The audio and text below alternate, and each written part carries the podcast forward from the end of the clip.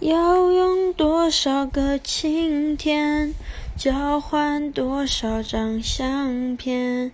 还记得锁在抽屉里面的滴滴点点，小而温馨的空间。因为有你在身边，就不再感觉到害怕，大步走向前。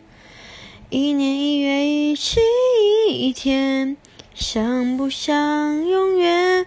我们在同一个屋檐下，写着属于我们未来的诗篇。